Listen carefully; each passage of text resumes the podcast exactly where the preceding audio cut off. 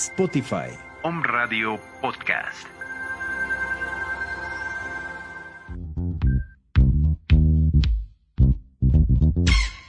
Te invitamos a ver temas de actualidad con una chispa psicológica, lo que callamos los psicólogos.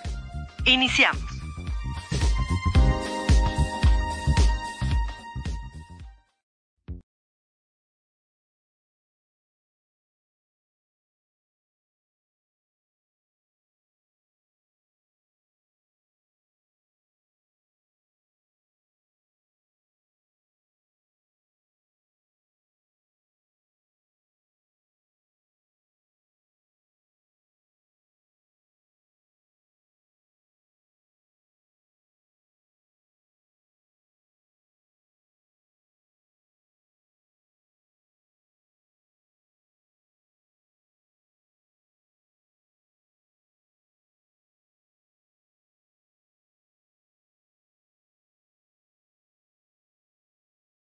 Que el título es ¿Por qué nos duele el amor?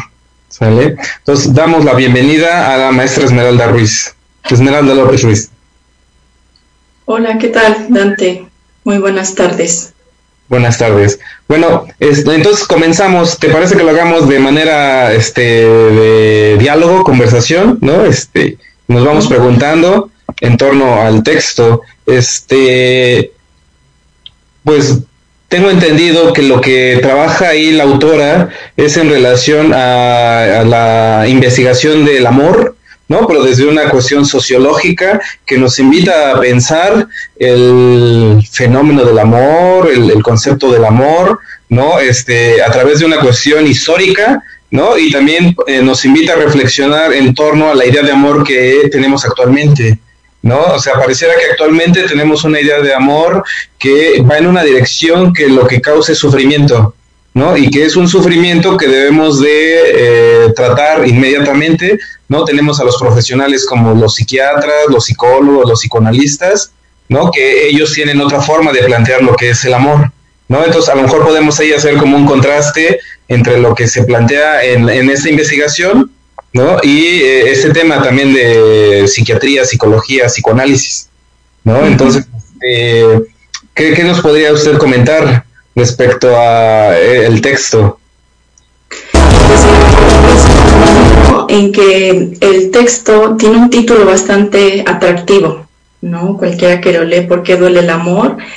eventualmente a la mayoría nos ha pasado, ¿no? Entonces nos interesaría como saber de qué se trata esto. cada uno da explicaciones diferentes, eh, las películas, las novelas, eh, giran en torno a temas que, que en conclusión que, terminan en lo mismo, ¿no? En, una relación amorosa, en un vínculo que se da. Pero bueno, parecería que este tema también eh, ha sido tan o es tan común, es algo que nos pasa, es algo que experimentamos que habría que preguntarse, bueno, pues, ¿por qué se escribe hasta ahora? ¿No? No siempre el amor ha dolido, no siempre ha causado malestar, ¿no? Eh, he escuchado comentarios de personas que dicen, bueno, es que te duele cuando, si no tienes amor y te duele si tienes amor, entonces pues no tenemos muchas opciones, ¿no? Y bueno, teóricos han, han referido al respecto, entre ellos Eva, del, del tema que vamos a hablar, que hace precisamente un recorrido histórico, ¿no? De qué ha pasado con las relaciones eh, desde hace mucho tiempo a la actualidad y cómo es que llegamos a esto, ¿no? Eh, cómo la cuestión del dolor se ha ido degradando, eh, digamos que va teniendo un impacto un poco negativo en, la, en nuestra propia idea del yo o, o en nuestro propio valor, ¿no? Antes, sufrir eh, significaba que uno tenía cierta capacidad de fortaleza, ¿no? El sufrimiento amoroso era tanto en hombres como en mujeres. Eh, sin embargo, ahora estamos como en un momento, en una cuestión eh, económica, política, social, que nos vende la idea de que no hay espacio para el sufrimiento, ¿no? Para el sufrimiento amoroso y quien tiene algún tipo de, de sufrimiento, quien lo padece cuando termina una relación, cuando algo se rompe, eh, incluso se le podría catalogar de que tiene pues un yo lábil, ¿no? Una fortaleza emocional pues débil que se le adjudica como más a los niños. Eh, entonces es interesante plantearlo. Eh, ahorita que está comentando esto, eh, podremos decir que actualmente eh, la idea de sufrir, por ejemplo, de amor, estaría considerada como una cuestión patológica. O ya se empezaría a plantear como una cuestión anormal, ¿no? Que ya no se permite, por ejemplo, esto que se decía, ¿no? De pasar un duelo, ¿no? Permitirse sufrir ¿no? Sino ya ahorita pareciera que el imperativo es no, porque si no ya no eres funcional. Pues podremos partir de la idea de que sufrimos distinto, ¿no? Conforme a la época, al momento histórico, se ha sufrido de diferente manera. Eh, no dejemos de lado de que estamos permeados por la cuestión cultural, ¿no? Y la cuestión cultural va a indicar qué cosas es patología y qué no.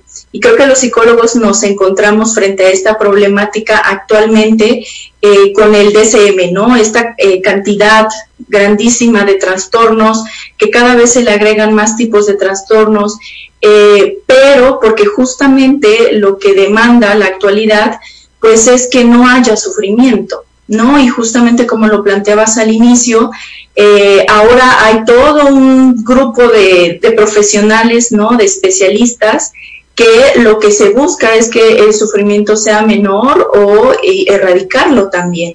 Entonces no era lo mismo, por ejemplo, eh, sufrir por amor en el siglo XII, ¿no?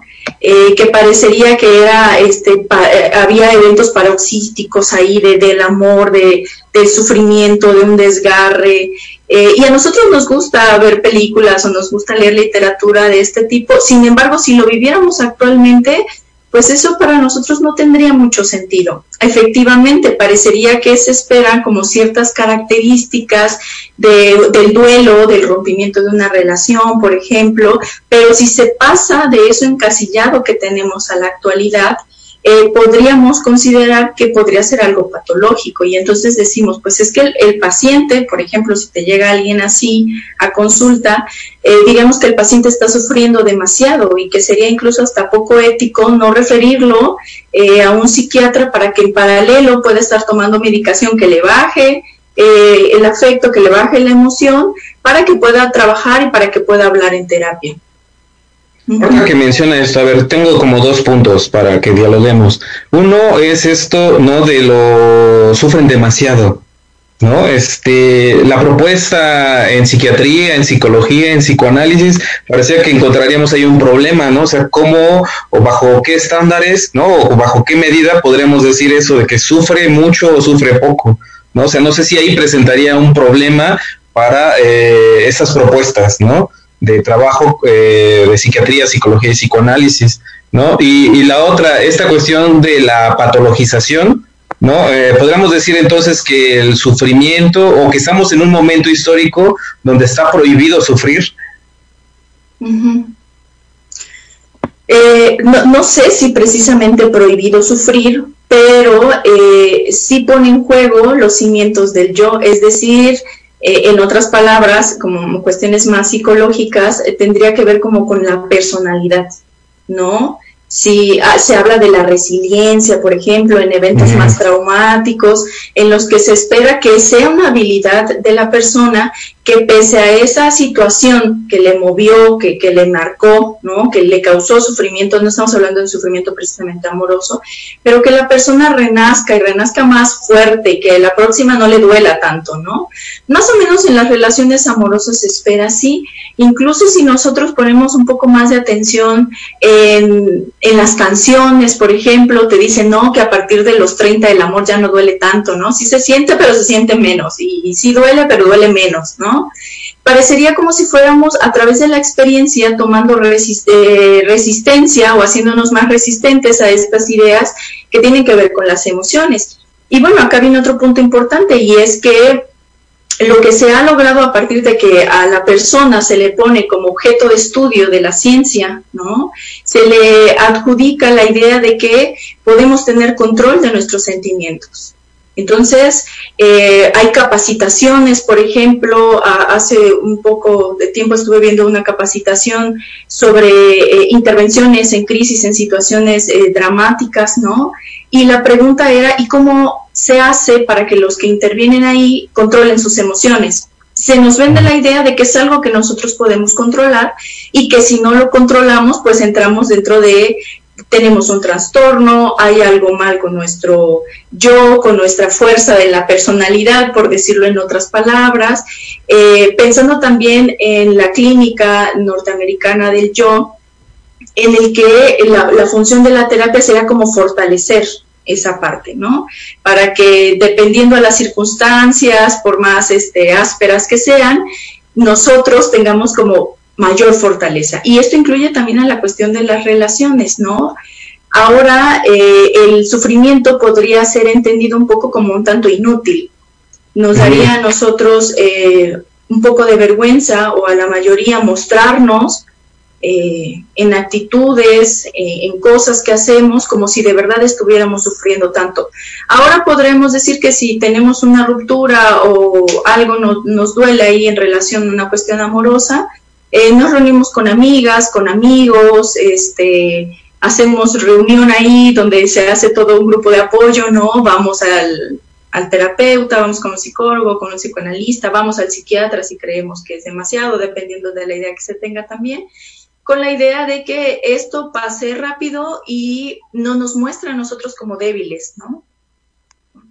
Entonces, eh, podríamos pensar también que a partir de el momento histórico y la época en la que estamos viviendo, la aspiración que se, que se oferta o que se solicita que tengamos, pues es esforzarnos y a obtener el mayor placer posible, ¿no? Hay mucha ciencia y tecnología que te ofrece eh, que estés en mejores circunstancias. La ciencia eh, se supone que eh, su objetivo principal es eso, ¿no? Disminuir las cuestiones dolorosas, alargar la vida, el bienestar de los humanos, ¿no? Entonces el sufrimiento no nos resulta útil. Antes el sufrimiento podía ser reciclado en otra cosa, ¿no? En que te fortalecía, por ejemplo, en que es algo bueno, es una prueba. La idea todavía eh, de las religiones es esa, que estás pasando por una prueba y que viene algo mejor, ¿no? Entonces el recicle del dolor da un sentido. Sin embargo, cuando estamos fuera de esos contextos, eh, no tenemos ninguna utilidad para el dolor. El dolor no nos sirve. Al contrario, el dolor parecería que nos detiene en cosas, ¿no? Oiga, y ahorita que menciona, que estamos mencionando esto, la, el texto, ¿no? La investigadora propone como ciertas coordenadas para poder ubicar ese cambio, ¿no? Que hay en torno a que se empiece a pensar el sufrimiento por amor como algo innecesario, ¿no? Eh, sin valor, ¿no? Y que debe ser erradicado rápidamente. Ah, o sea, hay, caracter hay características, rasgos eh, claves en el momento histórico que hacen que haga ese pasaje, ¿no? Y que, bueno, también podemos a lo mejor comentar los efectos de ello, porque entonces pareciera que eh, ciertas ramas aprovechan eso, como por ejemplo para que haya una venta de libros de autoayuda, por ejemplo. Sí, sí, efectivamente, eh, en un primer momento todavía ahora se da bastante, pero el resultado de esto, de, de brindarle o brindar el conocimiento de que nosotros podemos tener eh, poder, nosotros podemos controlar nuestras emociones, se vende esa idea este, científica, se vuelve popular y eh, surge una de, las mayores eh, cosas en las que repercute, es que surge esta cuestión de la autoayuda, ¿no? O sea, si tú puedes sanar, tú puedes curarte, tú puedes controlarlo, tú puedes volverte más fuerte eh, que pensemos que las cuestiones de autoayuda no son precisamente algo que esté relacionado con lo científico, digamos que es impacta, ¿no? E, en ese campo, pero no está relacionado justamente con lo científico, no es hablar como de una psicoterapia, no es hablar de una consulta psiquiátrica, sin embargo, eh, es muy vendido, ¿no? Es donde mayor dinero se, se genera y se mueve a través de este tipo de libros. Entonces, podríamos leer un libro de autoayuda ya tenemos como ideas que te, que lees, que te las compras, pero cuando te pasa en la experiencia, eso no te sirve. ¿no? Eso no te ayuda. Y ahora, los libros de autoayuda también tienden a esta cuestión que es más de nuestra época, que tiene que ver con el individualismo, ¿no? Antes eh, el amor era considerado como sublime, como algo que, que no se podía describir, ¿no? Una cuestión angelical. Sin embargo, ahora las relaciones tienden más a, y seguramente lo has escuchado, eh, si no te aporta, ¿no? ¿Qué haces ahí? Uno busca ahora en las relaciones un beneficio propio. Entonces, pareciera que las relaciones se van entablando a partir de esta cuestión individualista de qué me puede aportar la otra persona eh, más allá de un vínculo estrecho que se, que se pudiese generar, ¿no? Entonces hablamos de cuestiones políticas, eh, si se casan por una posición económica o por una seguridad económica, o si no se separan las relaciones porque este, compramos casa en común y tenemos este, cosas en común y entonces, ¿qué va a pasar? Me voy a quedar con menos y por qué este, yo le tengo que dar eso a otra persona que seguramente lo irá a disfrutar con alguien más. Se tienen estas ideas que más allá del amor parecería una cuestión eh, bastante bastante bien lograda del capitalismo, ¿no? Bueno, eso es por un lado. Y luego, por otro lado, también eh, desde la ciencia, eh, lo que ha impactado, pues, es intentar darle una explicación a qué es lo que nos sucede cuando nos enamoramos, en el intento de poderlo controlar, manejar, este, prever también, saber más o menos cómo moverte, qué responder o qué decir, este, qué hacer también. Y bueno, ahí eh, está la biología, está la psiquiatría, está la psicología, tanto clínica como desarrollista. Eh, también está la cuestión de las neurociencias, ¿no? Que ahora te postulan que el amor es una cuestión de procesos neuropsicológicos, es decir, de sustancias que se mueven en nuestro cerebro y que depende del tipo de sustancia que tengamos es que tan enamorados estamos, ¿no? Obviamente a partir de ahí se plantea que pues el enamoramiento, lo máximo que puede llegar hasta ahora con las investigaciones es de dos años por el tipo de sustancias que se segregan. Después las sustancias se disminuyen, eh, están en función 2 principalmente, y ahí estamos hablando ya de una relación a largo plazo. Entonces podríamos pensar a partir de ahí que, bueno, eh, es una cuestión neuronal y cuando se dejen de producir esas sustancias, eh, pues se nos acabó el amor. Se acabó el amor. Oiga, eh, bueno, esa idea es la que está más difundida actualmente, ¿no? Que, somos cerebro, que somos neurotransmisores, que somos hormonas, ¿no? Pero parece que aquí la autora, eh, Eva, nos invita a reflexionar que, está, que, que es muy importante tomar estos otros elementos, ¿no? Como la cuestión de los ideales, ¿no? De la época, Sí, claro, de la cuestión de elección de pareja también. Eh, si bien es importante que, qué funcionan, qué, está pasando en nuestro cerebro eh, para cierto campo, ¿no? En esta cosa, las neurociencias o la biología, eh, que involucra también o creen que, que, está involucrado en nuestra elección de pareja, ¿no? Pero efectivamente hay que tomar en cuenta todos los demás factores que están alrededor, como es lo social, lo económico también, lo político del momento, y no lo hablo como en partidos políticos específicamente, pero eh, pensemos que ahora una de las cuestionantes es si quieres o no quieres tener hijos, ¿no? Esa es una cuestión política y económica que tal vez no nos hemos preguntado y muchas mujeres podemos tener la idea de que no queremos tener hijos. Y es una idea muy difundida actualmente. Eh, e-, eso es por un lado. Y por otro lado, si lo pensamos desde neurotransmisores solamente, si solamente fuéramos cerebro, entonces podríamos decir que hay medicamento, hay alimentos que serían suficientes para que nosotros tengamos esas sensaciones que nos provoca el estar enamorados. Sin embargo, no es suficiente hasta ahora. No es lo mismo este, tomarte un antidepresivo, comerte un chocolate, tomar avena con cacao por las noches que te potencializan todo eso, a eh, tener alguien con quien dormir y abrazarte, ¿no? Ok, entonces ahí este, creo que ya nos queda poco tiempo, ¿no? Eh, para ir como cerrando, este, ¿cuál sería su opinión o qué coordenadas podría darnos respecto al título, ¿no? del texto, ¿no? O sea, ¿por qué nos duele el amor? Eh, parecería que la cuestión amorosa y vuelvo a lo mismo, eh, tiende desde momentos históricos a impactar de manera diferente, ¿no? Ahora eh, el dolor parecería estar más disminuido.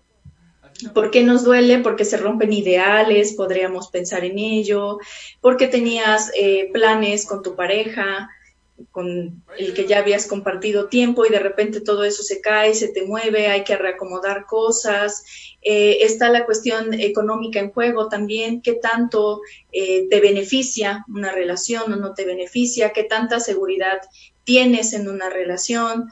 Eh, la cuestión social también es importante, la posición social que se juega allí, pero siempre y sobre todo los humanos necesitamos estar acompañados ¿no? Somos unos seres sociales y en compañía es mejor y bueno, para eso pues podremos pensar un poco eh, qué está pasando ahora con el confinamiento, ¿no? Y los distanciamientos entre familias, no solamente eh, la compañía de las relaciones amorosas, sino el amor se diversifica en familia, amigos, eh, animales, mascotas y necesitamos de ellos, ¿no? Entonces cuando eso se rompe, hay, un, hay una cuestión dolorosa que se pone en juego.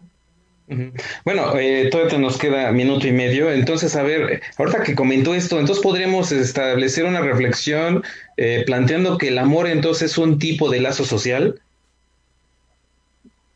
Podríamos pensar que sí. El amor eh, permeado de todos estos factores que estamos comentando, que son políticos, sociales, económicos, históricos, sí. Y que estarían en función a ideales culturales, ¿no? Claro, no es, el mismo, no es el mismo ideal de pareja, por ejemplo, eh, siglos atrás, en el siglo XX, por ejemplo, en el siglo XIX, donde la belleza de las mujeres no podía desembocar en otra cosa que no fuera el matrimonio porque como las mujeres estaban tan relegadas de la cuestión eh, política, de la cuestión social, entonces parecería que había una compensación, que ellas tenían la capacidad de amar como no amaban los hombres, por ejemplo, y que ellas podían resarcir esto. Eh, digamos que era como una balanza, ¿no? Que se presentaba. Actualmente eh, sería un error decir que las mujeres nuestro ideal es casarnos y solamente tener hijos, ¿no? Solamente esas dos cosas, pueden ser que se jueguen ambas, pero tenemos otras eh, cuestiones importantes también que nos, que nos atraen, ¿no?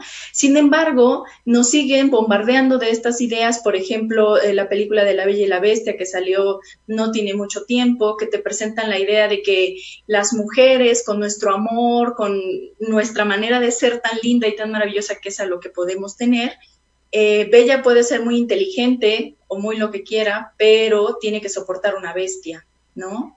Y que con su amor ella podría convertir esa bestia en un príncipe azul. Y seguramente se ha escuchado mucho que las mujeres dicen que su pareja tiene ciertas cualidades que parecerían de bestia, pero que con amor eso se puede cambiar. El amor lo cambia, el amor lo puede todo. Se vende esa idea, pero eh, el amor no solamente lo es todo. Es, es, otra también de las ideas interesantes, ¿no? Porque entonces pareciera que ideales antiguos aún siguen permeando la cultura actual, ¿no? Y, y, luego otra que, este, por ejemplo, ya para concluir, pues que a Bella la secuestraron, ¿no? Y como que eso se pasa ahí de, de lado. Algo romántico, el amor romántico, sí. Para otro tema, es muy bueno eso. Sí, sí. Bueno, pues ya este, nos están diciendo que se nos acabó el tiempo. Los invitamos a que nos escuchen para seguir comentando textos, libros, investigaciones, ¿no? De este estilo para dentro de un mes. Agradecemos este, la presencia de la maestra Esmeralda López Ruiz y esperamos vernos el siguiente mes. Gracias.